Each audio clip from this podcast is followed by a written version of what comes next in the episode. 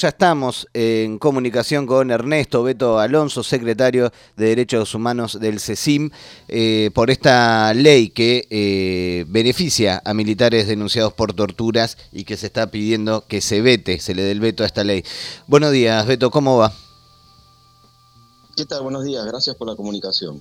No, gracias por, por tu tiempo.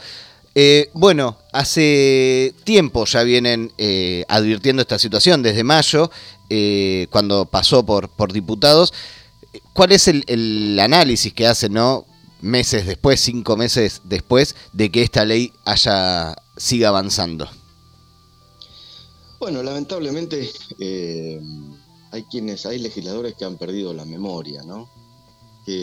Se olvidan que Malvinas también fue la dictadura, que los que participaron allí eh, lamentablemente llevaron las mismas prácticas abusivas que realizaron durante el terrorismo de Estado. Se olvidan que hace más de 15 años inició una causa que investiga las graves violaciones a los derechos humanos y se olvidan que hace 40 años que muchos compañeros, todavía, a muchos compañeros todavía le duele la tortura. Y evidentemente han escuchado más al lobby militar que aquellos que reclamamos memoria, verdad, justicia y nunca se pusieron del lado de las víctimas. Eh, estos proyectos, bueno, no es la primera vez que sucede esto, eh, sistemáticamente venían presentando proyectos que se caían, y ya hay un antecedente del año 2009 donde el entonces gobernador Daniel Scioli vetó una ley similar. Esto, la verdad que es un retroceso, es algo que que la verdad que eh, no se puede explicar que a 40 años de Malvinas lo único que se le ocurre a los legisladores provinciales de todos los bloques políticos, salvo raras excepciones que votaron en contra, eh, lo único que existe es un beneficio para aquellos que están involucrados en graves violaciones a los derechos humanos. Además de ser una ley, obscena ley de privilegios, porque mm, lamentablemente eh, insistimos con esto, no analizaron la cuestión de fondo.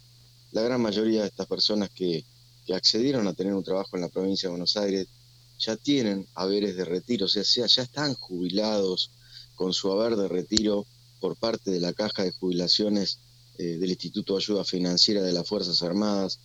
Eh, o sea, esto que estamos planteando que sería una obscena ley de privilegios, porque no existe en ninguna ley positiva en la República Argentina que permite una, una doble prestación previsional, bueno, se lo están otorgando a aquellas personas que fueron a Malvinas además cobrando un salario por su vocación, porque eligieron tener una carrera militar, este, por los distintos motivos.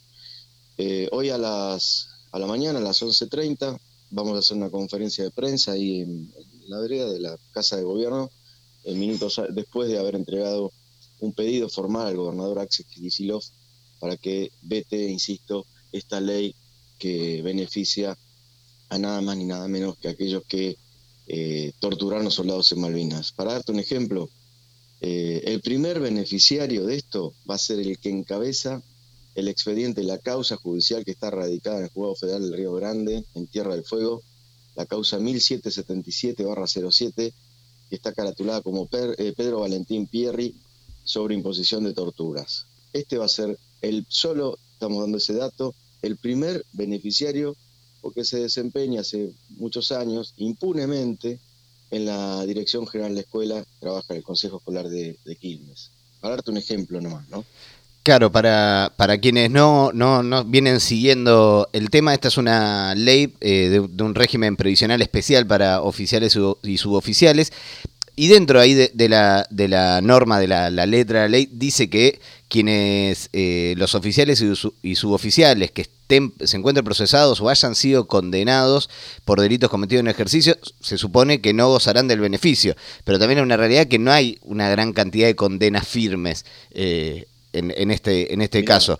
Esa gente, como decís, aunque esté eh, haya una, una causa, van a, van a recibir el beneficio. Absolutamente, eso es una...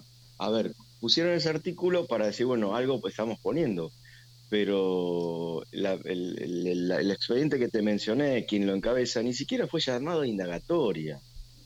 Eh, los últimos eh, cuatro procesamientos que habíamos conseguido eh, en esta causa que investiga, hay más de 150 militares denunciados, y esto no termina, digamos, hay muchos más casos que, están por, em, incorporarse a la causa. Este, eh, cuando pasa por Comodoro Pi, nos aplican eh, un concepto de como que esto está prescripto. O sea, no existe la justicia, y por esto decimos que hace 40 años que nos duele la, tortura, y que eh, a nadie, además, que esté procesado, vamos a poner un ejemplo, mm, si que no tenga una sentencia firme, vos no le podés quitar ningún acceso a ningún beneficio. Eso lo observamos ya en lo que pasa. A ver, la provincia de Buenos Aires le paga además una pensión a los militares, porque esto fue siempre así, digamos. Todos los beneficios que hemos logrado para aquellos que cumpliendo una ley, la ley de servicio militar obligatoria que está suspendida, o sea, cumpliendo una carga pública, esos pibes que fueron llevados por la dictadura militar a una guerra, que al regreso de Malvinas nos dieron una palmadita y cada uno que se las arregle como pueda.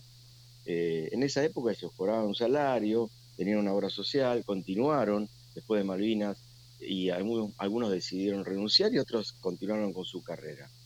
Eh, todas, estas, todas estas personas que yo te decía, eh, están, digamos, e, e, e, están en un marco regulatorio con derechos adquiridos, ¿eh? con derechos previsionales. Y en la provincia de Buenos Aires, eh, que paga además una, una, pensión, hay personas con condena perpetua que lo están haciendo el día de hoy.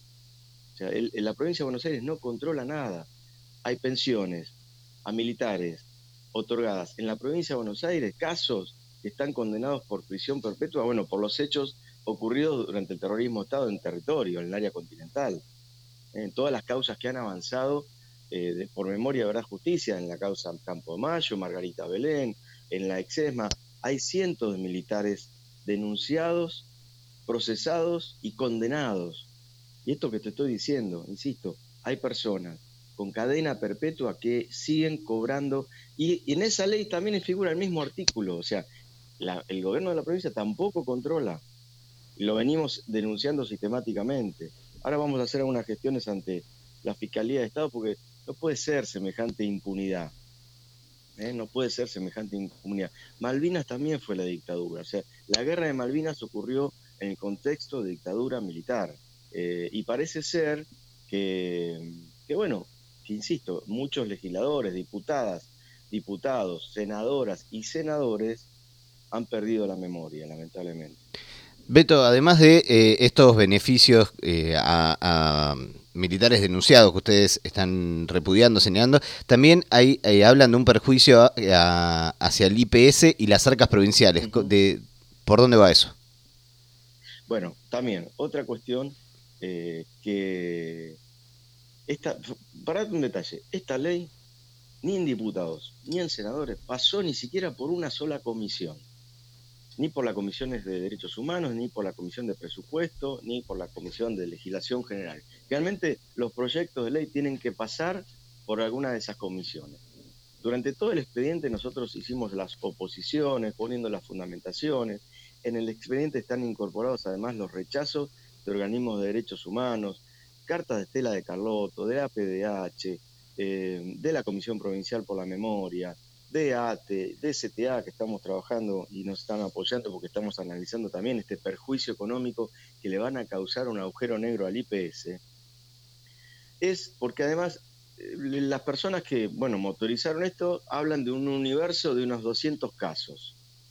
Eh, no es así, ya pasó lo mismo con esta, eh, en esta ley de pensiones que le pagan a los militares, vinieron con el mismo argumento. Y hoy la provincia de Buenos Aires está pagando más pensiones a personal militar que a soldados conscritos. No hay, es algo que es inentendible, inexplicable, que la provincia de Buenos Aires esté pagando más de 4.500 beneficios de pensiones a ex militares y no llega a 3.500 a los soldados conscriptos.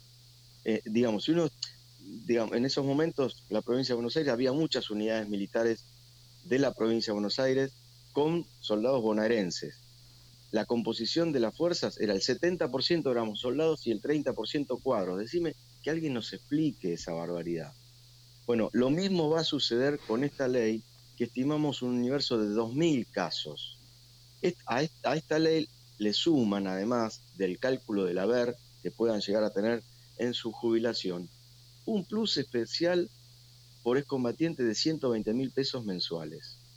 O sea, estamos hablando de jubilaciones básicas, eh, vamos a tomar en cuenta aquel que este, está trabajando de auxiliar, de portero en, las escuelas, de una, una, jubilación que va a rondar los 200 mil pesos. Esto nos da una, proyección económica de alrededor de 4.200 millones de pesos anuales. Son casi 120 mil pensiones mínimas. Fíjate que hay sectores que están en la línea de pobreza y la legislatura provincial insiste con otorgar estos beneficios a gente que ya tiene un beneficio previsional, es una doble prestación.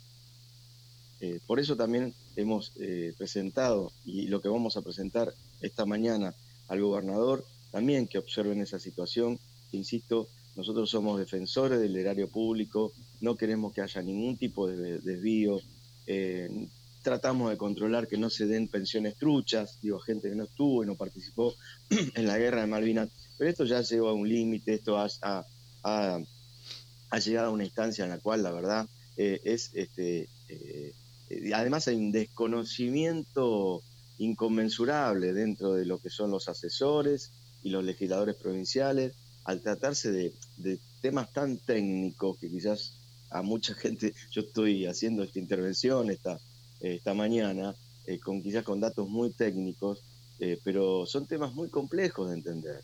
Entonces, cualquiera que venga o convenza a algún grupo de legisladores con cosas que no, eh, no, se, no tienen coincidencias con los datos de la realidad, bueno, después pasan estas cosas.